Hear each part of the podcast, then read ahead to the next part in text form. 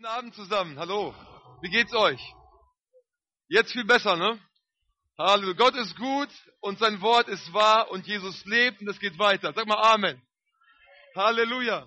Ganz egal, was der Teufel uns vormacht, Gott lebt und es geht weiter mit Jesus. Amen. Halleluja. Unser Gott ist ein mächtiger Gott, ein wunderwirkender Gott. Euer Arm braucht Erlösung. Ich sagte, unser Gott ist ein mächtiger Gott. Mm, das ist doch krank. Unser Gott ist ein mächtiger Gott. Ein wunderwirkender Gott. Ah, Halleluja, Amen. Ich komme gerade aus, Nigeria vor anderthalb Wochen. Die, die schreien da ganz anders Amen. Halleluja, ah, Amen. ja, schön, dass ihr da seid zum, zum Wake-up. Äh, heute will ich es ein bisschen auf der lehrmäßigen Seite halten, aber das heißt nicht, dass Gott nicht Wunder wirken will und nicht Wunder wirken wird. Amen mit seiner Gegenwart gespürt und ich glaube, Gott will dich heute Abend heilen. Sag mal, Gott will mich heilen. Er will dich seelisch heilen, er will dich auch körperlich heilen, weil Jesus Christus den Preis bezahlt hat. Punkt. Amen. Halleluja. Und wir haben diese Veranstaltungen, einige sind euch zum ersten Mal, hier sehe ich so wunderbar, schön, dass ihr da seid. Wir haben die Veranstaltungen hier, um Erweckung zu fördern. Amen. Das kann mal mehr auf der Lobpreisseite sein, mal mehr auf der Lehrseite, mal mehr ähm, ja, auf, auf, auf der Verkündigung, mehr auf der Heilungsseite. Und heute, heute will ich ein bisschen lehren, und zwar über drei Dinge, die wir tun können, um Erweckung voranzutreiben. Amen. Drei Dinge, die du heute tun kannst, um Erweckung voranzutreiben. Halleluja. Und diese drei Dinge sind nicht nur für Erweckung, sind, ja, das sind äh, drei Dinge, die wir tun können, um unser Leben zu verändern, um unsere Gesellschaft zu verändern um Erweckung hervorzubringen. Drei Dinge, die dich effektiv machen können. Glaubst du das? Du kannst es ganz praktisch heute Abend beginnen. Drei Dinge. Und alle wollen wir Erfolg haben, oder? Alle wollen wir siegreich leben, nicht wahr? Alle wollen wir Wunder sehen. Wir wollen erleben, dass das Neue Testament real und lebendig wird. Und da gibt es Dinge, die du heute tun kannst. Ja, darfst du klatschen für Jesus. Halleluja. Danke, Jesus. Dankeschön. Halleluja. Halleluja. Ihr dürft, ihr dürft heute drei Dinge mitnehmen und drei Dinge praktisch anwenden, die ganz wichtig sind. Nummer eins. Und jetzt bitte nicht falsch verstehen. als ich die Ansage von Werner hörte vorhin, dachte ich, du meine Güte, wer hat mich reingeritten? Du hast mich reingeritten, so ein bisschen. Weil, weil du über Finanzen sprachst. Und ich wollte heute, heute Morgen, sage ich, heute Abend, äh, um, um, um das Geben, über das Geben reden. Das Geben. Auch. Als das Erste. Geben. Sag mal geben. Halleluja. Gott will, dass wir geben. Es ist keine Fundraising-Veranstaltung für GN. Bitte versteht mich nicht falsch. Keine E-Mails, keine Anrufe. Wir wollen nicht Spenden einsammeln für GN. Nein. Mir geht es darum, dass heute Abend festgestellt wird, dass das Reich Gottes Finanzen braucht. Und wenn du es in der Gemeinde investierst, preist den Herrn. Wenn du es im Missionswerk investierst, preist den Herrn. Wenn du es den Armen gibst, preist den Herrn. Aber weißt du was? Das Reich Gottes leidet, weil wir nicht geben. Amen. Es gibt andere Religionsgemeinschaften, andere Glaubensrichtungen, die geben ganz großzügig. Und die vertreten eine Irrlehre. Aber Gott will dich heute Abend herausfordern und sagen, du kannst etwas tun, um Erweckung hier in Deutschland, hier in Minden zu fördern. Gib. Gib, was du hast. Gib dein Geld, ja, in deine Gemeinde, durchaus. In Missionswerke, durchaus. An die Armen, gib es aber. Zweitens, gib deine Zeit. Gib dein Know-how deine Energie, gib es Jesus und lass uns gemeinsam das Reich Gottes bauen. Amen. Das möchte Gott. Und weißt du was? Hier unter uns sind Spezialisten. Unter uns sind Leute, die etwas können. Und weißt du, Gott braucht dich in seinem Reich. Gib ab von dem, was du hast. Ich habe festgestellt, ich habe Gott von einer, einer anderen Seite kennengelernt. Wir, wir, wir kennen Gnade und Gnade ist ganz groß. Unsere Vergebung, unsere Erlösung ist kostenlos. Amen. Wie schön, nicht wahr? Wir können doch arme Leute selig werden, nicht? Toll. Jeder kann selig werden aus Gnade, ganz frei. Und du kannst gerecht werden aus Gnade, ganz frei. Nicht wegen deinen Anstrengungen, sondern wegen dem, was Jesus Christus am Kreuz getan hat. Ganz einfach. Das ist Gnade und die bleibt bestehen. Aber darauf aufbauen als Christ habe ich erfahren, dass Gott ein Gott ist, der gerne belohnt. Glaubst du das? Ist biblisch. Gott ist ein Gott, der uns die Gnade und die Errettung kostenlos anbietet, aber darüber hinaus sagt er, ich möchte dich belohnen für das, was du gibst, tust, redest. Amen. Deswegen sprechen wir ja vom Preisgericht, nicht wahr? Wo wir auch die Christen eines Tages gerichtet werden. Hebräer 11, Vers 6 sagt, ohne Glauben aber ist es unmöglich, ihm wohl zu gefallen. Denn wer zu Gott kommt, muss glauben, dass er ist, und jetzt hört mal zu, und dass er die belohnen wird, welche ihn suchen. Amen. Gott ist ein Belohner derer, die ihn suchen. Gott will dich belohnen. Halleluja. Du kannst heute etwas tun und dafür belohnt werden. Ich will keine Werksgerechtigkeit predigen, aber ich weiß, dass Gott uns belohnen möchte. Jetzt lese ich einen längeren Abschnitt aus Matthäus. Matthäus 6 von Vers 1. Matthäus 6, Vers 1. Da heißt es, habt Acht, dass ihr eure Almosen nicht vor den Leuten gebt, um von ihnen gesehen zu werden. Sonst habt ihr keinen Lohn bei eurem Vater im Himmel. Merkt ihr? Du kannst deinen Lohn verlieren. Gott will dich belohnen und du kannst den Lohn verlieren. Vers 2, Matthäus 6. Wenn du nun Almosen gibst, sollst du nicht vor dir her posaunen lassen, wie es die Heuchler in den Synagogen und auf den Gassen tun, um von den Leuten gepriesen zu werden. Wahrlich, ich sage euch, sie haben ihren Lohn schon empfangen. Wieder Lohn. Gott möchte belohnen, er sagt, ich kann dich nicht belohnen, weil du gegeben hast mit falschen Motiven. Jetzt brauchst du keine Angst zu haben. Mensch, jetzt habe ich hier 100 Euro, die muss ich irgendwie ganz geheim geben. Nein, du kannst sie ganz offen geben. Das Motiv ist ausschlaggebend. Amen. Wenn du es tust, um gesehen zu werden, hallo, ne? ich habe einen violetten Schein hier und jetzt lege ich ihn hier rein. Kennt ihr die Violetten? Die sind gut. Das ist meine Lieblingsfarbe. Wenn du aber Almosen gibst, soll deine linke Hand nicht wissen, was deine rechte tut. Damit dein Almosen im Verborgenen ist. Und dein Vater, jetzt hör mal zu, der ins Verborgene sieht, er wird es dir öffentlich vergelten. Sag mal öffentlich. Gott will es dir öffentlich vergelten. Gott sagt, ich passe genau auf. Ich weiß ganz genau, wie du Sonntagmorgens dein Portemonnaie zückst. Und ich schaue hinein. Und ich weiß, welchen Schein du rausziehst. Und er sagt, ich will es dir öffentlich vergelten. Halleluja. Das erste, was wir tun können, ist, wir können geben. Nummer zwei, wir können beten. Vers 5, Matthäus 6. Und wenn du betest, sollst du nicht sein wie die Heuchler. Denn sie stellen sich gerne in den, in den Synagogen und an den Straßenecken auf und beten, um von den Leuten bemerkt zu werden. Wahrlich, ich sage euch, sie haben ihren Lohn schon empfangen. Du aber, wenn du betest, geh in dein Kämmerlein, in deine Vorratskammer. Ja, ist wirklich wahr. Und schließ deine Tür zu und bete zu deinem Vater, der im Verborgenen ist. Und dein Vater, der ins Verborgene sieht, hallo, selbst wenn alles dunkel ist und die Tür abgeschlossen ist, guckt Gott zu. Er sagt, ich sehe ins Verborgene und ich sehe, wie du betest. Kein anderer sieht es. Und kein anderer schaut die Uhr. Nur Gott und du weißt, wie lange ihr betet. Und Gott sagt, ich schaue, ich weiß ganz genau, wie lange du betest. Und dann heißt es hier weiter, der ins Verborgene sieht, wird es dir öffentlich vergelten. Gott will dich belohnen. Halleluja. Gott sagt, wenn du gibst, ganz egal, ob Menschen das sehen oder nicht, ich sehe es, ich werde es dir öffentlich vergelten. Gott sagt, wenn du betest, egal ob Menschen es sehen oder nicht, ich werde es dir öffentlich vergelten. Wow. Nummer drei, was du tun kannst.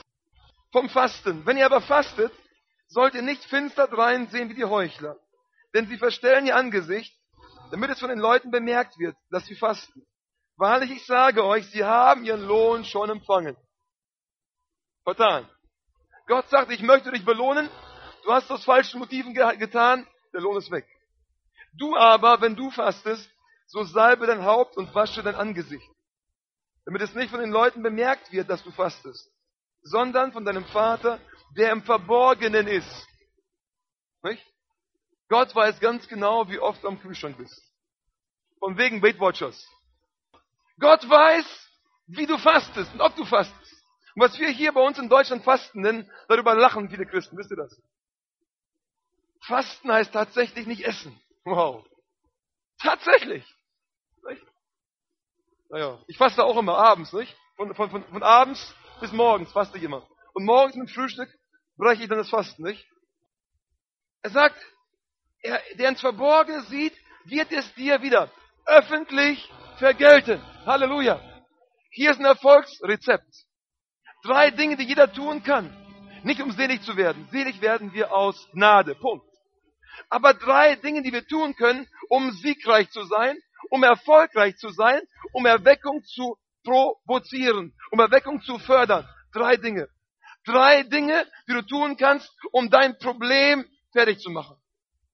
Drei Dinge, die du tun kannst, um deine Krankheit endgültig loszuwerden. Du kannst geben, du kannst beten und du kannst fasten. Und es funktioniert. Gott sagt, ich werde es so vergelten, dass die anderen es sehen werden, öffentlich. Halleluja. Gott will. Sind wir bereit, diese drei Dinge zu tun? Erstens zu geben, zweitens zu beten, drittens zu fasten. Jetzt sagst du ja schön, die Belohnung gibt es ja, aber die gibt es erst im Himmel. Nicht? Ist das so? Ich hoffe, wir werden im Himmel alle belohnt. Nicht mit Kronen. Aber es gibt eine Bibelstelle, die möchte ich mal lesen für alle, die dem nicht glauben, aus äh, Markus Kapitel 10. Und da kommt Petrus an, nicht? wie er so ist, so ganz frei und locker und sagt, Jesus, du erzählst davon Nachfolge, pass mal auf, wir haben tatsächlich alles aufgegeben. Wir sind tatsächlich dir nachgefolgt. Was kommt dabei rum? Ne? Ganz demütiger Bruder, Herr Petrus. Und Jesus sagt, wahrlich, ich sage euch, es ist niemand, der Haus oder Brüder oder Schwestern oder Vater oder Mutter oder Frau, Halleluja, mein Lohn ist groß, Halleluja, oder Kinder, noch mehr, oder Äcker verlassen hat, um meinetwillen und um des Evangeliums willen, jetzt hör mal zu, der nicht hundertfältig empfängt, wann? Jetzt, Halleluja, jetzt in dieser Zeit Häuser und Brüder und Schwestern und Mütter und Kinder und Äcker und Verfolgungen. Ist doch irgendwo ein Haken gewesen, ne? Und Verfolgungen und in der zukünftigen Weltzeit ewiges Leben. Wenn Gott sagt, ich will dich öffentlich vergelten, dann heißt das nicht nur beim Preisgericht, wo vor allen Leuten gezeigt wird, hier, der, der Bruder so und so hat so und so viel gemacht, das nicht, das auch. Aber Gott sagt, ich will dich hier und jetzt öffentlich vergelten. Gott sagt, ich werde dich erheben vor allen Menschen. Warum? Du hast gegeben. Du hast gebetet. Und du hast gefastet. Es hat niemand gesehen. Allen war es egal. Aber du hast es aus, aus, aus wahren, aus echten Motiven gemacht. Halleluja. Und Gott sagt, ich werde es dir öffentlich vergelten. Ich glaube, wenn wir für Erweckung geben werden, ich glaube, wenn wir für Erweckung beten werden, ich glaube, wenn wir für Erweckung fasten werden, wird Gott es öffentlich vergelten. Weißt du, Gott möchte immer noch Erweckung. Er hat sich nicht verändert. Wir sind nicht bereit, den Preis zu bezahlen. Amen. Gott ist bereit. Wir müssen den Preis bezahlen. Halleluja. Das erste ist geben. Es heißt, wenn du Almosen gibst, nicht äh, falls du mal Almosen gibst. Das Almosen geben war ganz normal damals. Man glaubte damals, die Rabbiner glaubten damals im, im Judentum, sie glaubten, das war eine, eine gute Erkenntnis. Ja? Das war jetzt keine Werksgerechtigkeit. Sie glaubten damals nämlich, ein Mensch, der Gott wirklich liebt, der zeigt seine Liebe, indem er gibt, Almosen gibt, indem er betet und fastet. Die drei Dinge waren drei Liebeserweise an Gott. Amen. Und ich glaube, die hatten, die Gesetz, äh, gesetzestreuen Pharisäer haben da was kapiert. Halleluja. Sagten, wir fasten auch, wir, wir geben und wir beten und wir fasten, sollten zumindest fasten, um Gott ähm, zu gefallen, um Gott die Liebe zu zeigen. Viele haben das falsche Motiv gemacht. Und Gott sagt, wenn du etwas hast, dann gib von dem, was du hast. Wisst ihr, die, die Euroscheine wachsen nicht auf den Bäumen. Ne? Wäre toll, das wäre wär mal was. Wie der Erste, der dir einen kaufen würde. Die wachsen nicht auf den Bäumen. Aber Gott im Himmel gibt dir und mir die Fähigkeit, Geld zu machen, zu produzieren. Gott gibt dir Ideen, Kreativität. Er gibt dir Finanzen. Wofür? Ha, nicht? Jetzt kann ich eine Luxusreise buchen. Hm? Das ist ein falsches Wohlstandsevangelium. Gott will, dass es dir gut geht. Ja und Amen. Gott will, dass du mehr als genug hast. Ja und Amen. Aber Gott will, dass du ihn so sehr liebst, dass du all das, was extra ist, ihm abgibst. Und zwar, damit Gott die Welt erreichen kann mit dem Evangelium. Halleluja. Eine Geschichte aus dem Alten Testament, ihr kennt sie alle, spiegelt eigentlich das wieder, was wir heute auch haben. Die Geschichte von Elisa und der Witwe. Kennt ihr die Geschichte? Aus Zweite Könige. Da kommt die Prophetenwitwe zu Elisa und sagt, Elisa, ich habe ein Problem. Wir haben kein Geld mehr zu Hause. Und jetzt kommen, jetzt kommen die Geldeintreiber und die wollen meine beiden Söhne verkaufen. Was machen wir jetzt? Wisst ihr, das ist eigentlich eine Schande für Israel damals gewesen.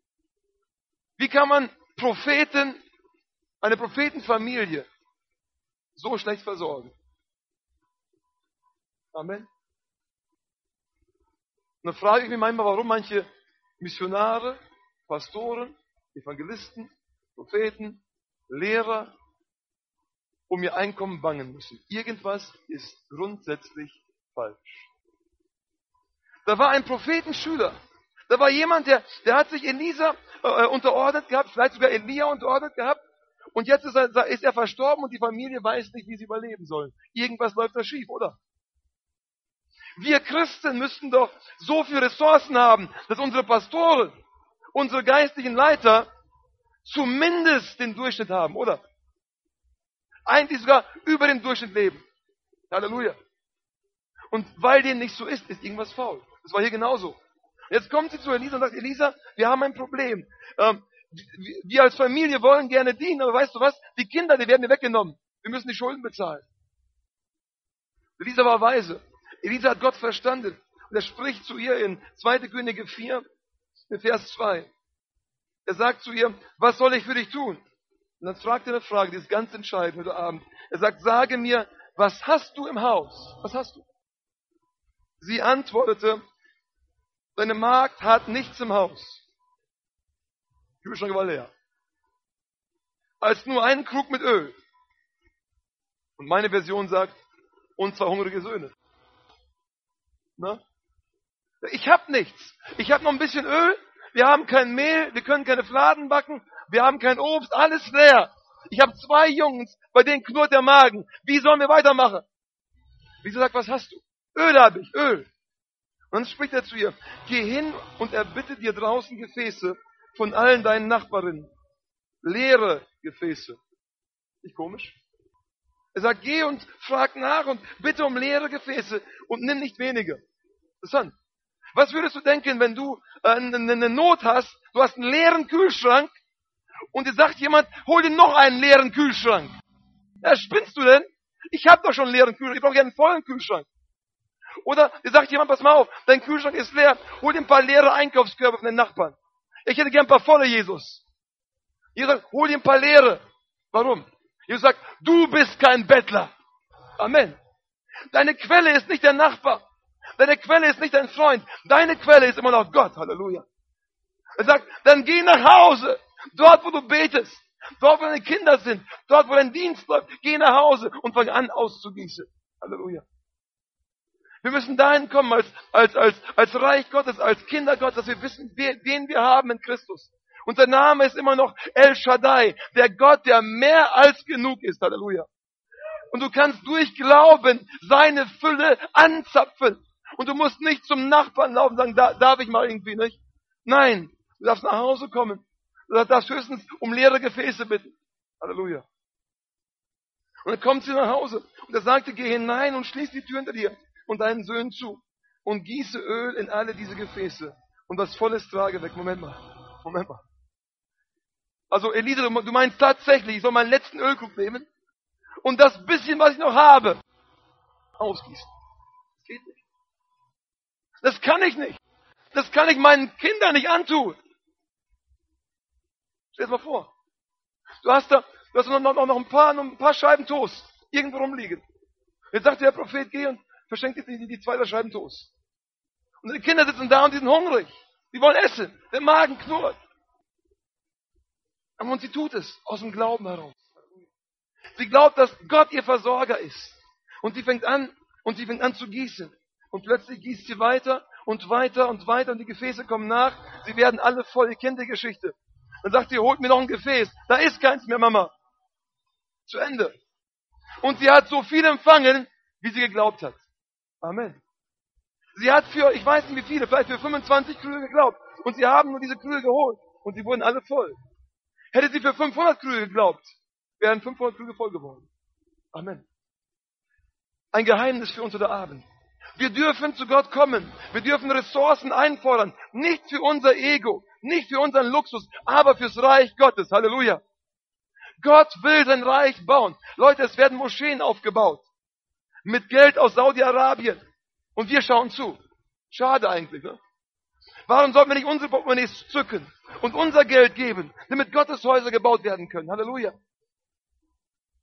Still geworden. Aber wir sind alle beschäftigt mit unserem Kleinkrieg, nicht? Mit unseren Kleingärten, unserem Häuschen, nicht? Unseren Autos. Alles, was wir so brauchen, nicht?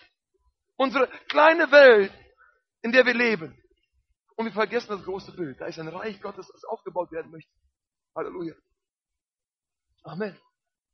Wir müssen dahin kommen als, als, als, als, als Geschwister, als Gläubige, dass wir nicht nur sagen, hey, ich muss sehen, dass ich jetzt überlebe und dass ich das habe. Und nein, wir müssen das Ganze sehen. Reich Gottes muss gebaut werden. Nicht nur hier in Minden, weltweit.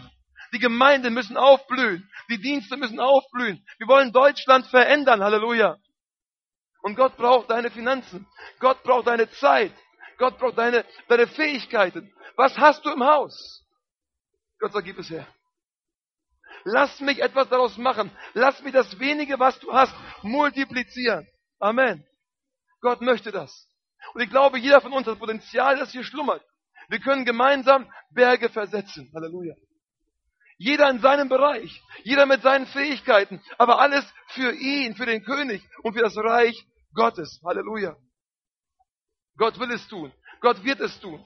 Durch gehorsame Christen. Und sie hat Glaubenskapazität gehabt und sie hat empfangen, so viel sie empfangen konnte. Ich will, dir, will dich ermutigen, wenn du gibst, gib es Gott, nicht Menschen. Und bitte, ich sag's nochmal, sagt nicht, dass ihr das Geld eintreibe für GEN. Bloß nicht. Ja? Ihr müsst uns nichts geben, darum geht es nicht. Mir geht es darum, dass das Reich Gottes hier in Minden, hier in Deutschland weitergebaut wird. Amen. Halleluja. Wenn du 20 Missionare in Indien sponsern kannst, tu das. Halleluja. Wenn du ein Waisenhaus in Afrika sponsern kannst, tu das. Das Reich Gottes muss gebaut werden. Wie wär's, wenn wir mal eine Urlaubsreise streichen und sagen, Mensch, das gebe ich den Kindern nach Tansania. Wir dürfen Urlaub machen. Spannt uns. Amen. Wir dürfen aber auch mal einen ausfallen lassen. Halleluja. Amen. Wenn du gibst, gib es Gott ab. Und wenn du gibst, dann gib es ab. Kennt ihr das? Leute, die Geld geben, aber es nicht abgeben? Ne? Geht so schwer raus, nicht? Moment, ich gebe das Geld jetzt, ist für dich, ne? Aber Moment, ich hätte gerne, dass du das damit machst. Und ich meine, das Geld kannst du zwar haben, nicht? Aber ich will darüber bestimmen. Wenn du das Geld gibst, dann gib es ab. Lass es sterben. Wenn der Seemann da aufs Feld geht, weißt du, da ist teurer Weizen, daraus kannst du Brot backen und er geht aufs Feld und schmeißt diesen Weizen aufs Feld, so, ne, großzügig. Das ist wertvoller Weizen. Du schmeißt da Essen auf, auf den Boden. Aber er macht das ganz großzügig. Warum? Er weiß, der Weizen stirbt. Er muss ihn jetzt abgeben. Aber er wird aufgehen. Er wird Frucht bringen. Halleluja. Amen. Unser Gott ist ein Gott, der belohnt. Und wenn du ihm gibst, wird er es dir belohnen. Die Bibel sagt, er wird es dir belohnen, so 30-fach. Jemand aus dem Bankwesen hier? 30-fach sind 3000 Prozent. 60-fach. 6000 Prozent. 100-fach. 10.000 Prozent. Moment, habe ich mich jetzt verlesen oder ist das biblisch? Sagt das die Bibel oder sage ich das? Amen. Gott sagt, ich, die Saat wird aufgehen. Es wird Frucht bringen. Ich weiß, da geht es um das Wort Gottes, richtig. Das Prinzip ist das gleiche. Du sähst und es geht auf. Und es bringt Frucht. Halleluja. Nicht umsonst bezeichnet die Bibel dir das Geben, im zweiten, im zweiten Korinther 8 oder 9 ist das, als Saat. Gott gibt dem Seemann äh, äh, Brot zum Essen, aber auch Saat zum Sehen. Halleluja. Du gibst es ab, es stirbt, aber es wächst auf. Wenn du dein, deine zwei Euro, 200 Euro, Halleluja. Man spendet ja immer zwei Euro, oder? Für 200 Euro gibt man Essen. Mit, mit 2 Euro spendet man. Ist das so, oder? Andersrum. Für 2 Euro spendet man und für 200 gibt man, gibt man Essen. Ja, ja. Okay, die, die 200 Euro. Jetzt gibst du die 200 Euro ab Und weißt du, Gott kann mit den 200 Euro viel mehr machen, als du es je tun könntest. Gott sagt, weil du es mir gibst, werde ich dieses Geld gebrauchen. Da werden Menschen von hören, von mir hören. Da werden Menschen äh, vielleicht gespeist werden. Ich kann damit was machen. Ich kann Leben verändern. Aber du musst zuerst abgeben. Auch deine Fähigkeiten. Auch deine Zeit. Gott sagt, ich brauche deine Zeit. Wir wollen alle Erweckung haben, nicht?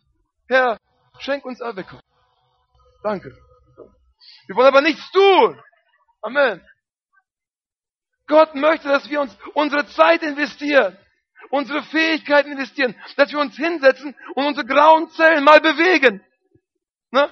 Was kann ich tun, damit meine Gesellschaft, meine Nachbarschaft, meine Freunde, äh, meine Arbeitskollegen sich verändern? Wie kann ich die Gesellschaft verändern? Wie geht das? Gott sagt, überleg doch mal. Ich habe den Hirn gegeben. Denk nach. Gott möchte, dass wir das, was wir haben, investieren ins Reich Gottes. Gib auf, was du gibst.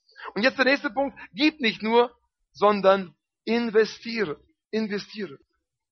Paulus schreibt an Timotheus und sagt, er soll die Reichen vermahnen. Er sagt, sie sollen Gutes tun, reich werden an guten Werken, freigebig sein, bereit mit anderen zu, zu teilen, damit sie das ewige Leben ergreifen und so für sich selbst eine gute Grundlage für die Zukunft sammeln. Sie sollen geben. Sie sollen das Geld, das sie haben, nicht weiter, weiter horten, sondern es abgeben und in himmlische Dinge investieren. Und Paulus sagt, das ist eine tolle Grundlage fürs ewige Leben.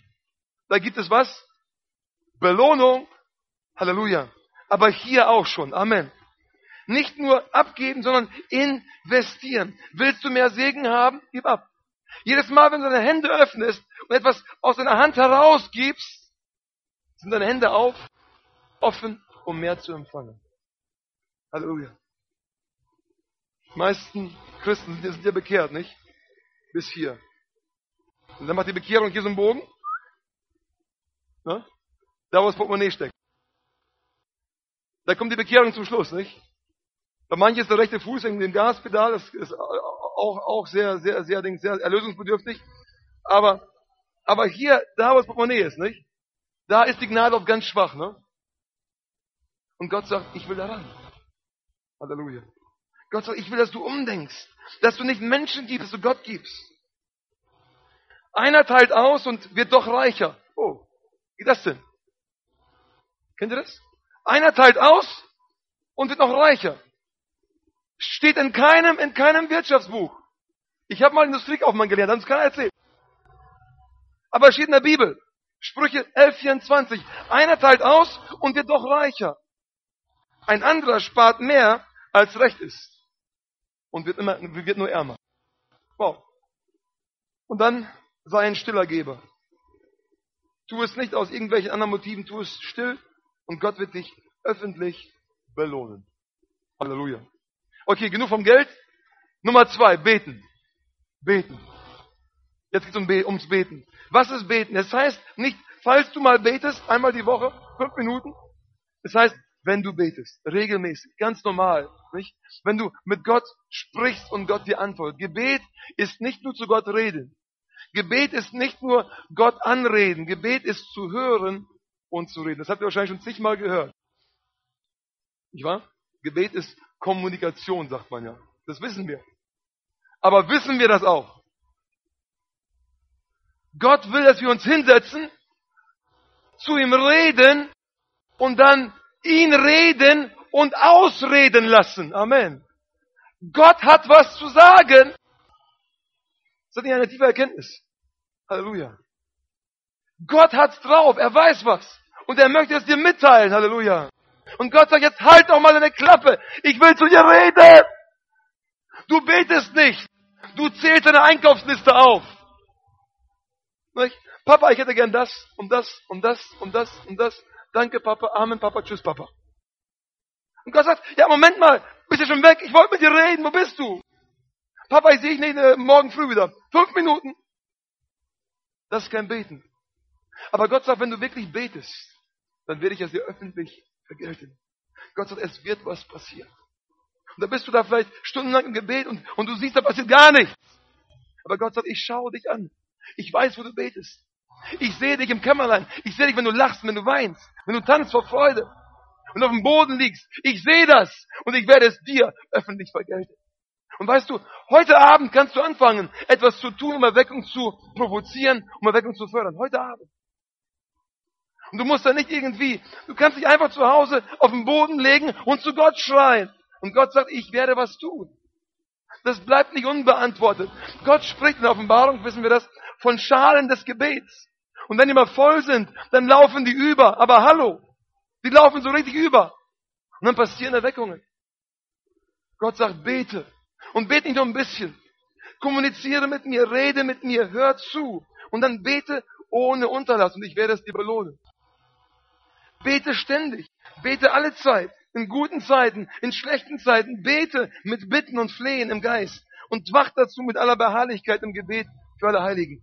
Betet ohne Unterlass. Betet alle Zeit. Wow.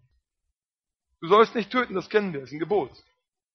Aber wenn meine Grammatik jetzt richtig ist, nicht? Bet und Unterlass, das ist ein Imperativ. Ja. Du sollst beten, ich soll beten, wir sollen beten und zwar unaufhörlich. Und wir sollen alle Zeit beten. In guten Zeiten und in schlechten Zeiten sollen wir beten. Jesus hat viel gebetet. Und wir können viel reden, viel telefonieren, viel simsen, nicht? Ach, hast du schon gehört? Ach, weißt du schon? Und ach, weißt du das noch? Nein, rede mit ihm. Sprich zu ihm. Rede mit ihm. Halleluja. Und Gott wird dir antworten. Aber Gebet ist für viele Menschen ein Paradox. Du betest und Gott macht ihr, was er will. Oder? Kennt ihr das? Hm. Da bist du auf, auf dem Knien und sagst, Vater, ich will das und das und das und, und dann betest du dafür und es kommt nicht. Aber wofür beten wir überhaupt? Ich meine, Gott weiß doch schon, was für ein Problem ich habe, oder? Übrigens, das wissen auch viele nicht. Nur zur, zur, zur Klärung heute Abend. Gebet ist nicht Gott informieren. Ach Papa, weißt du, was der und der gesagt hat? Ja, ich weiß. Und weißt du, was der und der gemacht hat? Natürlich weiß ich das. Und weißt du, wie die Gemeinde die und die zu mir war? Natürlich weiß ich das. Übrigens, Gott weiß alles schon. Amen. Halleluja. Du brauchst nicht zu beten, um Gott zu informieren. Jetzt sind so 90% des Gebets gestrichen, ne? Wow. Du brauchst Gott nicht zu informieren. Er weiß Bescheid. Halleluja. Dann komm doch mal zu Gott, nicht um ihn zu informieren, komm mal zu ihm, um mit ihm Gemeinschaft zu haben. Das Gebet. Und auf ihn zu hören. Weißt du, wenn du glaubst, dass Beten nur heißt, zu Gott zu reden, dann bleibt Gebet ein Paradox. Ist unlogisch. Ich rede zu Gott und es passiert nichts. Aber Johannes sagt Folgendes. Er sagt, dass wir, dass er Betende haben, dass wir von ihm erbeten haben. Er sagt, es gibt einen, einen Weg, wo du jeden Tag jedes Gebet erhörlich beten kannst. Wenn du Gebet verstanden hast. Gebet ist nämlich hören und proklamieren, nicht informieren. Du kommst in die Gegenwart Gottes, du lobst ihn, du preist ihn, du hörst, was bei ihm auf dem Herzen ist. Und Gott sagt, das und das und das sollte eigentlich geschehen auf Erden. Und dann fängst du an, das frei zu beten. Und das Papa, genau das will ich auch. Bitte lass es geschehen. Und Gott sagt, ja, das wollte ich auch. Halleluja. Machen wir jetzt. Aber Gott sagt, ich kann nichts tun, solange ich von dir keinen, ähm, keinen Beschluss habe, kein Wort habe. Warum nicht? Hör mal zu. Psalm 115, Vers 16. Und plötzlich macht Gebet wieder Sinn. Der Himmel, sagt Gott hier, der Himmel ist der Himmel des Herrn. Aber die Erde hat er den Menschenkindern gegeben. Wow. Gott sagt, wir haben hier einen Deal. Ich passe auf den Himmel auf und auf die Erde passt ihr auf. Und Gott sagt, ich mische mich nur ein auf euren Wunsch. Und plötzlich macht Gebet wieder Sinn. Du kommst in die Gegenwart Gottes, du hörst, was Gottes Wille ist und du sagst, Papa, lass genau das jetzt hier geschehen. Und dann geschieht es. Amen. Gebet heißt eigentlich, den Willen Gottes auf Erden freizusetzen. Deswegen ist Gebet so wichtig. Gebet für Erweckung. Gott möchte Erweckung. Und er sagt, ich kann aber nicht, mir sind die Hände gebunden, ich habe mich an mein, an mein Wort gebunden, ich werde nur intervenieren, wenn ihr mich darum bittet. Deswegen suche ich nach Menschen, die wir heute Abend zum Beispiel um Erweckung beten. Und dann will ich gerne kommen und sie bringen. Halleluja. Gott sagt, ich binde mich an eure Worte. Ihr seid die Herrscher auf der Erde. Und dann macht Gebet wieder Sinn. Du kommst in die Gegenwart Gottes, du hörst von Gott und dann sprichst du das aus, was Gott ausgesprochen haben möchte. Halleluja. Und dann geschieht es. Und deswegen sollen wir nicht nur ein bisschen beten. Nicht nur, Papa, ne? Äh, segne mich und meine Kinder. Ne? Und meine Nachbarn. Oh, langes Gebet. Amen. Nein. Du hörst, was Gott möchte. Gott möchte Erweckung. Äh, Gott kümmert sich um, um, um vernachlässigte Kinder. Gott, Gott sieht die Armen, er sieht die Ungerechtigkeit. Gott will da politisch mitmischen. Gott will da im Bildungswesen was machen. Und Gott spricht zu dir. Und dann sprichst du es aus. Dass Gott im Bildungswesen, da muss das passieren. Gott sagt, natürlich. Machen wir jetzt. Es geschieht. Du hörst. Und dann sprichst du es aus. Und dann hat Gott das Recht einzugreifen. Jetzt macht Gebet wieder Sinn. Gebet ist zu hören und dann das auszusprechen, was Gott ausgesprochen haben möchte. Warum hat Gott im Garten Eden nicht gesagt, der Tiger heißt jetzt Tiger? Er sagte, nein, Adam, du wirst dem Tiger einen Namen geben. Du bist verantwortlich für alle Tiger. Wie heißt der Tiger? Tiger. Okay.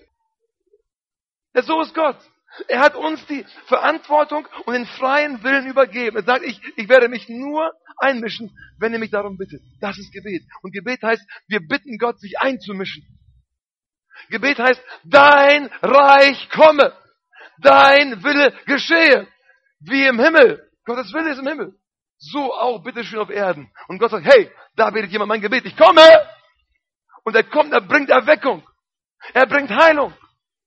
Und wenn jemand über Heilung predigt und sagt, Gott will, dass du gesund wirst. Und in den Wunden Jesu bist du schon gesund. Und wenn du das begreifst, dann greift Gott ein. Halleluja. Deswegen sollen wir nicht nur ein bisschen beten. Wir sollen alle Zeit beten, ohne Unterlass beten, Dinge freisetzen, die Gott haben möchte hier auf Erden. Jetzt kommt ein schöner Teil. Den mag ich. Jesus sagt, wenn du betest, geh in ein Kämmerlein und schließen dir zu. Das heißt nicht, dass wir nicht mehr, nicht mehr öffentlich beten sollen. Wir dürfen öffentlich beten, ist gut. Aber es gibt eine Zeit, wo du ins Kämmerlein gehst und hinter dir zumachst. Halleluja. Und weißt du, das, ist, das war damals die Speisekammer, ich habe es vorhin erwähnt gehabt, die Speisekammer. Es gab damals in, in Israel, ähm, gab es meistens in den Häusern nur einen Raum, der abschließbar war. Und das war die Speisekammer. Ne? Vorne gab es noch ein Schloss an, an, an der Haupttür. Aber im, im Haus gab es nur ein einziges Zimmerlein, das abschließbar war. Die Speisekammer. Und dann sagt Jesus, geh in dein Kämmerlein. Und jeder wusste Bescheid, okay, Speisekammer, alles klar. Geh in dein Kämmerlein und schließ hinter dir zu. Und die wussten, es gibt nur ein, einziges, ein einziges Zimmer, wo ein Schloss drin ist, von innen. Und da gehe ich jetzt hin und schließe ab. Und dann gehst du da rein, stell dir mal vor, du kniest da zwischen den Tomaten und Eiern und dem Schinken, nicht? Und, und, und den ganzen, die ganzen äh, eingemachten und Honig, die ganzen tollen Sachen, nicht? Oh, herrlich, ne? Weißt du, zum ersten gehst du hin, damit du, damit du Ruhe hast, ja, ja. Du schließt hinter dir zu. Du machst die Türen zu. Für jede Anklage, für jede Sorgen, für jedes Problem, wie das Durcheinander machst du zu. Amen. Und wir müssen es lernen, Abstand zu gewinnen von dem Jubel und Trubel und den Schwierigkeiten dieser Welt. Wir müssen hineinkommen in die Gegenwart Gottes. Papa, ich mache die Tür jetzt zu. Und jetzt nehme ich keine Telefonate mehr an. Amen. Die Hände stingen auch nicht mehr. Halleluja. Amen. Jetzt ist Schluss. Ich mache die Tür zu für Sorgen, für Kritik, für Angst, für Schwierigkeiten. Ich, ich kümmere mich darum nicht mehr. Ich schneide das jetzt ab, Tür zu. Und dann geht eine andere Tür auf. Halleluja. Und die geht oben auf. Die Tür zum Himmel geht dann auf. Halleluja. Und plötzlich bekommt der Bibelvers, schmecket und seht, wie freundlich der Herr ist, eine ganz andere Bedeutung. Halleluja. Amen. Du bist in der Speisekammer, nicht? Und dann, dann riechst du die Güte Gottes. Oh, Kaffee. Hm. Damals wahrscheinlich noch nicht. Aber du riechst und du, und du kannst, kannst schmecken die Güte Gottes und dann, dann betest und weißt du was? Plötzlich betest du nicht mehr klein. Du weißt, hey, Gott ist so gut. Halleluja. Gott hat uns so reich beschenkt. Die Speisekammer ist so voll. Und überall, wo ich hinschaue, ist, ist, ist ein Leckerli nach dem anderen, nicht? Überall Kalorienbomben. Oh, uns geht's so gut. Und dann fängst du an, Gott zu beten, an zu beten, ihn zu loben und zu preisen. Und du betest nicht mehr aus der Armut heraus. Du betest aus der Fülle heraus. Halleluja. Weil du weißt, wer du bist in Christus. Weil du weißt, was du hast in Christus. Halleluja. Und weil du den Reichtum Gottes begriffen hast, fängst du an so zu reden, wie Gott reden würde. Amen. Und Jesus sagt, sprich zum Berg und er muss weichen. Aber dazu musst du zuerst die Tür zumachen. Für die ganzen philosophischen Gedanken, die, hier sagen, Mensch, das ist gar nicht möglich. Geht gar nicht. Für die ganzen, ganzen Kontrast äh, gegen Heilung. Mach die Tür hinter dir zu. Und dann machst du die Tür nach oben auf und sagst, Gott, ich weiß, mit dir ist das möglich. Papa, dein Wille geschehe jetzt. Wum, ganze Ladung. Heiliger Geist, Heilung, Kraft, Sieg, Halleluja. Aber dafür musst du dir Zeit nehmen. Dafür musst du mal den, den, den Knopf der Playstation nicht. Dazu musst du mal die Fernbedienung zur Seite legen abends. Oder mal nicht, äh, die, die, die, die, die Bedienung von, von, der, von der Playstation. Ne? Oder was immer du spielst. Und sagen, Gott, ich nehme jetzt Zeit. Ich nehme Zeit, um zu beten. Ich bin nicht nur irgendwie äh, Bewohner hier in Minden, irgendwo woanders vielleicht, nicht? Hausnummer so und so. Nein, ich bin ein Weltveränderer. Ich gehe jetzt auf die Knie vor dem Allerhöchsten. Und ich höre jetzt auf seine Stimme und ich fange an, die Politik zu bestimmen in Deutschland. Wow. Amen. Wir sind alle so, so leicht daran, nicht zu kritisieren, nicht? Die machen das falsch, ne? Und die, die Bundeskanzlerin macht das falsch, nicht? Und die, die Landwirtschafts- und Ernährungsministerin macht das falsch, nicht? Jetzt ganz aktuell. Alles falsch gemacht, ne? Aber Paulus sagt, Leute, ihr sollt nicht kritisieren, ihr sollt für die Regierung was? Beten. Halleluja. Wenn die es nicht kapieren, dann sollst du in die Gegenwart Gottes kommen, genau zuhören und dann in die Regierung hineinsprechen durch dein Gebet. Es funktioniert. Die Entscheidungen werden nicht in Berlin getroffen. Die Entscheidungen aus Gottes Sicht werden in der Ekklesia getroffen, in der Gemeinde getroffen. In, dort, wo die Herausgerufenen sind. Dort, wo die Menschen sind, die Autorität haben, aus Gottes Perspektive zu sprechen. Heute darfst du ins Gebet gehen und darfst aus Gottes Perspektive sprechen. Und Gott wird sich zu dem stellen, was seinem Wort entspricht, was sein Wille ist. Und es wird geschehen. Halleluja. Jetzt komme ich zum letzten, zum Fasten. Wenn du gibst nach Gott, werde ich dich belohnen. Wenn du betest, werde ich dich belohnen. Und wenn du fastest, werde ich dich belohnen. Bei uns hier in, unseren Kreisen, nicht, da muss man immer erklären, dass Fasten noch aktuell ist. Die anderen wissen das alle. Ganz, ganz viele Länder in Afrika und Asien, die wissen natürlich Fasten. Machen wir immer, ne? Jeden Tag, äh, jede, jede Woche. Jeden Tag hoffentlich nicht. Ja, manche fasten wirklich lange. Jeden Tag, ne? Für lange Zeiten. Na, dann, da triffst du auf dem Missionsfeld Leute, die von, von, von, von, von Tagen sprechen, die sie gefastet haben, da wird es schlecht sein. Und das Menschen, da sind wir so, so groß und gut, geistlich. Menschen, die wochenlang, vielleicht sogar monatelang fasten. Und die sagen, wir werden so lange dranbleiben, bis das passiert, was Gott möchte. Fasten. Ist Fasten für heute.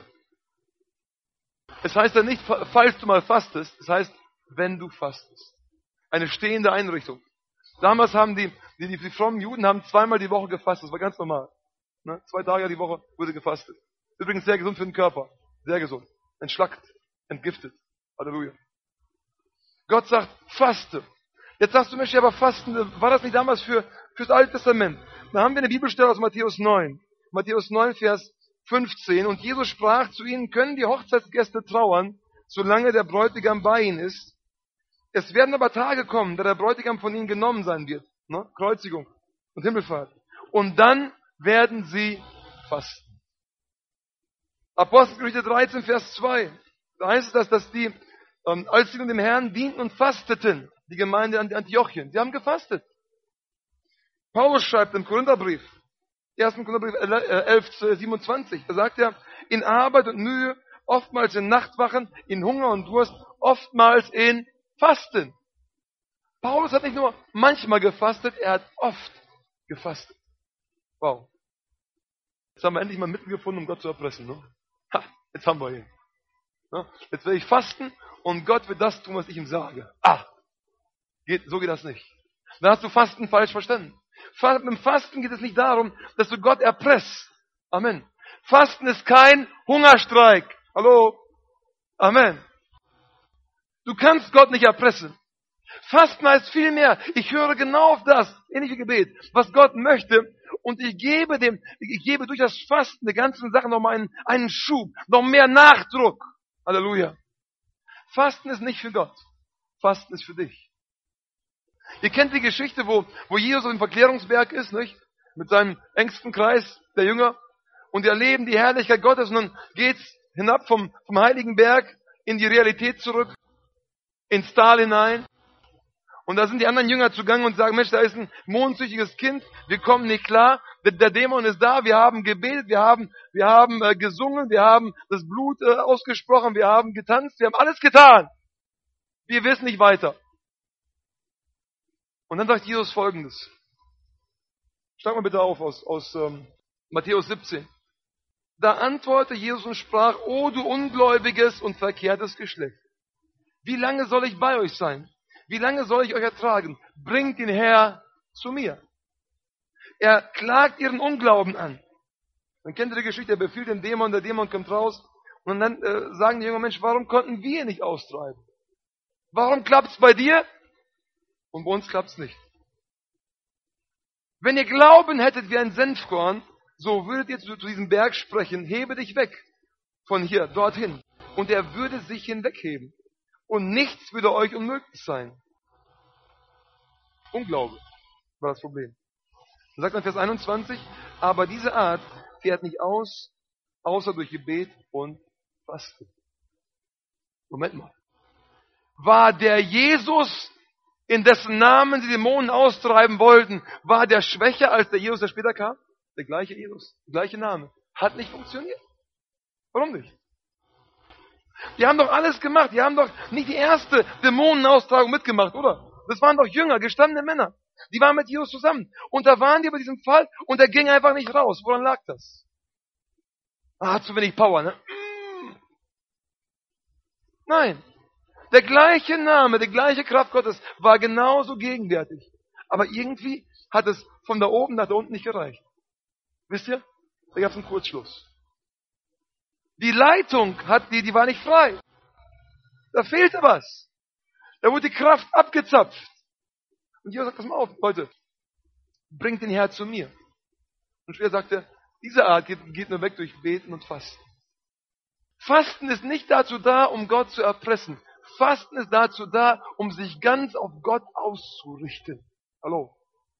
Was Jesus hier sagt, ist eigentlich, Leute, wenn ihr euch vorbereitet hättet durch Fasten und Gebet, euch ganz ausgerichtet hättet auf mich, hättet ihr genug Glauben, um diesen Dämon auszutreiben. Halleluja. Es lag nicht an der Kraft Gottes. Die Kraft Gottes war genauso gegenwärtig dort. Aber es lag daran, dass sie nicht genug Glauben hatten. Er sagt, Jesus sagt, Mensch, ich hab's satt. Wie lange muss ich noch bei euch bleiben, ihr ungläubiges Geschlecht? Durch den, durch das Fasten wird dein Glaube wachsen. Amen. Warum? Weil das Fasten deine körperlichen Bedürfnisse ignoriert und sich ganz auf Gott ausrichtet. Das ist Fasten. Und durch, durch, durch dein Fasten, ja, durch, durch das Wort auch, das wissen wir, aber durch dein Fasten wird der Glaube wachsen, bekommt eine andere Dynamik. Halleluja. Und dann werden Dinge, die dir vor Jahren unmöglich waren, plötzlich möglich sein. Warum? Weil du so tief in den Dingen Gottes bist, weil du nur in den Kategorien Gottes denkst, weil du so im Geist bist, dass du sprichst und das geschieht. Du kennst den Willen Gottes, du hast dich ganz ausgerichtet auf ihn. Du fastest, du suchst ihn, du verzichtest aufs Essen, sagst, ich will lieber beten und ihn suchen. Und dann fängst du an, Dinge zu sehen, die du vorher nicht gesehen hast. Dann fängst du an, Dinge auszusprechen, die du vorher dir nie in den Mund genommen hättest. Und weißt du was? Komischerweise passiert's dann auch. Plötzlich bekommst du Offenbarungen, die vorher nicht da waren. Warum? Du hast gefastet. Du hast dich ausgerichtet. Du hast dich konzentriert auf Gott. Und Gott sagt, wenn du das tust, werde ich dich öffentlich belohnen. Gott sagt, wenn du fastest, werde ich dich öffentlich belohnen. Amen. Was diese, diese, drei Dinge, diese drei Dinge äh, Almosen geben, beten und fasten kannst du gut verbinden. Ganz einfach. Du verzichtest auf deinen Mittag, okay? Tust meinetwegen 5 Euro stattdessen in die Dose, Almosen, und nutzt die Zeit zum Beten. Ganz einfach. Oder?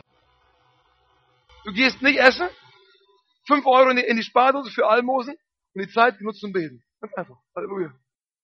Und Gott sagt, ich werde es dir belohnen. Gib, bete und dann faste. Und Fasten verleiht dem Ganzen nochmal Nachdruck. Und heute will Gott dir durch diese drei Dinge Zugang verschaffen, auch zu deiner Heilung. Halleluja. Zur Befreiung. Dann sagst du, Mensch, ich habe eine Sünde, die kann ich nicht loswerden.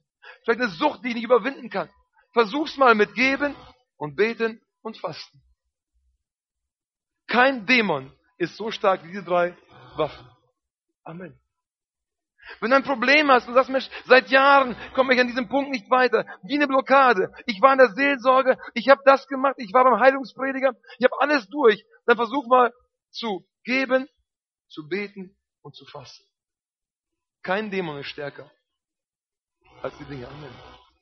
Und weißt du, ich glaube, Gott will heute Erweckung bewegen durch Menschen, die sagen, mir ist ganz egal, ob wir uns hier treffen oder nicht. Mir ist ganz egal, ob das jemand sieht oder nicht. Mir ist ganz egal, ob irgendjemand was mitkriegt oder nicht. Ich entscheide mich. Ich werde geben. Ich entscheide mich. Ich werde Zeit verbringen, ab heute, im Gebet. Und ich, ich werde fasten. Muss keiner wissen. Aber das Schöne ist, Gott weiß Bescheid. Gott sieht dich, wenn du gibst. Gott sieht dich, wenn du betest. Und Gott sieht dich, wenn du mal nicht isst. Und Gott sagt, all das, wenn du all das tust, ich werde es dir öffentlich vergelten. Das ist biblisch. Ich glaube, wir können Erweckung provozieren, nicht produzieren. Wir kennen den Unterschied mit, mit, mittlerweile. Wir können aber die Erweckung provozieren. Wir können so viel tun. Wir können so viel freisetzen, dass Gott mit seiner Herrlichkeit kommt. Plötzlich werden Ehen geheilt. Plötzlich werden Körper geheilt. Plötzlich zerbrechen Joche, plötzlich werden Ketten zersprengt und Menschen kommen in die Freiheit. Und genau das möchte Gott heute Abend tun. Er will dich befreien. Da gibt es eine Stelle aus dem Alten Testament und die spricht vom, vom wahren Fasten. Ihr kennt sie wahrscheinlich alle oder viele aus Jesaja 58. Und hier geht es eigentlich um, um den Sinn des Fastens. Und Gott sagt, euer Nicht-Essen ist schon nicht schlecht. Aber eigentlich bedeutet Fasten noch viel mehr. Jesaja 58, Vers 6. Er sagt, ist nicht das ein Fasten, an dem ich gefallen habe, dass ihr ungerechte Fesseln losmacht? Wenn du Ungerechtigkeit getan hast, hör auf damit, dass ihr die Knoten des Joches löst. Du hast Menschen Joche aufgelegt, Schwierigkeiten bereitet, Lasten aufgelegt. Er sagt, löst die Knoten auf. Dass ihr die Unterdrückten freilasst, Menschen, die unterdrückt sind, die du unterdrückst, Lass sie frei, lass sie gehen. Üb keine Kontrolle aus. Lass sie gehen. Und jeg jegliches Joch zerbrechen. Dort, wo Joche aufgelegt worden sind, lass Schwierigkeiten, Probleme. Lass ab davon. Lass es sein. Hör auf damit. Faste davon. Und dann heißt es positiv jetzt. Besteht es nicht darin, dass du dem Hungrigen dein Brot brichst? Almosen geben. Ne? Geben. Dem Hungrigen dein Brot brichst und arme Verfolgte in dein Haus führst dass, wenn du einen Blößen siehst, du ihn bekleidest und dich deinem eigenen Fleisch nicht entziehst. Jesaja sagt, Leute, Fasten heißt auch ganz von den Dingen, die ich habe, abzugeben. Da sind Nöte in der Gesellschaft. Weißt du, es gibt hier in Minden äh, Leute, die haben es die wirklich schwer. Nöte. Und vielleicht hast du einen Ruf für Deutschland, einen Ruf für Minden. Dann kümmere dich um die Nöte und, und, und, und Sorgen und Probleme hier in Minden, hier in Deutschland oder in Afrika oder in Asien, wo der, wo der Herr dich hinführt. Aber denk nicht immer daran, Mensch, wie kann es mir noch besser gehen? Nein, denk daran, wie kann ich irgendjemandem helfen? Wie kann ich das Leben einer einzigen Person verändern? Wie kann ich jemandem zum Segen werden? Und Jesaja sagt, das ist ein wahres Fasten, dem Hungrigen Brot zu geben, den Nackten zu bekleiden. Und jetzt kommt die Belohnung. Wenn du das tust, wenn du also den ganzen Mist, den ganzen Joche auflegen und die Schwierigkeiten, die ganzen, das ganze Unterdrücken sein lässt und etwas Gutes tust, dann, Vers 8, wird dein Licht hervorbrechen. Wie die Morgenröte. Und deine Heilung wird rasche Fortschritte machen. Wow. Du wirst geheilt werden. Das funktioniert. Gott sagt hier, wenn du aufhörst mit dem, was schlecht ist und das Gute tust, wenn du das wahre Fasten ins Auge fasst und anfängst wirklich äh, äh, Leute freizulassen aus deinem Gefängnis, dann wird dein Licht hervorbrechen und Heilung wird rasche Fortschritte machen. Jetzt geht's weiter. Deine Gerechtigkeit wird vor dir hergehen. Und die Herrlichkeit des Herrn wird deine Nachhut sein. Wow. Das ist ein komisches Wort, Nachhut. Aus dem Militärischen, nicht? Wo dann ein gewisser Teil an, an Soldaten noch zurückbleibt, um, um den Rückzug zu sichern. Oder um nach hinten so ein bisschen äh, Sicherheit zu haben. Und Gott sagt, egal wo du hingehst, hinter dir wird die Herrlichkeit sein. Die passt dich auf. Aber, aber lass doch, lass doch die ganzen Probleme laufen. Lass doch das Knechten sein. Lass die Leute frei. Lass sie gehen. Und dann gib Leuten, segne Leute, gib dich den Menschen hin, diene ihnen. Und dann wird eine Gerechtigkeit hervorbrechen und die Herrlichkeit wird eine Nachhut sein. Dann wirst du rufen und der Herr wird antworten. Boah. Dann wirst du rufen, der Herr wird antworten. Du wirst schreien und er wird sagen, hier bin ich. Halleluja. Gott sagt, ich möchte so gerne segnen. Ich möchte Heilung. Ich möchte dich frei machen. Ich möchte dich gebrauchen für Erweckung. Ich will das alles, sagt Gott. Aber sei bereit, die Schritte zu gehen. Gib von dem, was du hast. Bete und faste. Und zwar faste richtig. Faste von den schlechten Sachen. Lass die schlechten Sachen. Tu die guten Sachen. Und dann wird Gott in seiner Herrlichkeit dich umgeben. Er wird dich heilen heute Abend.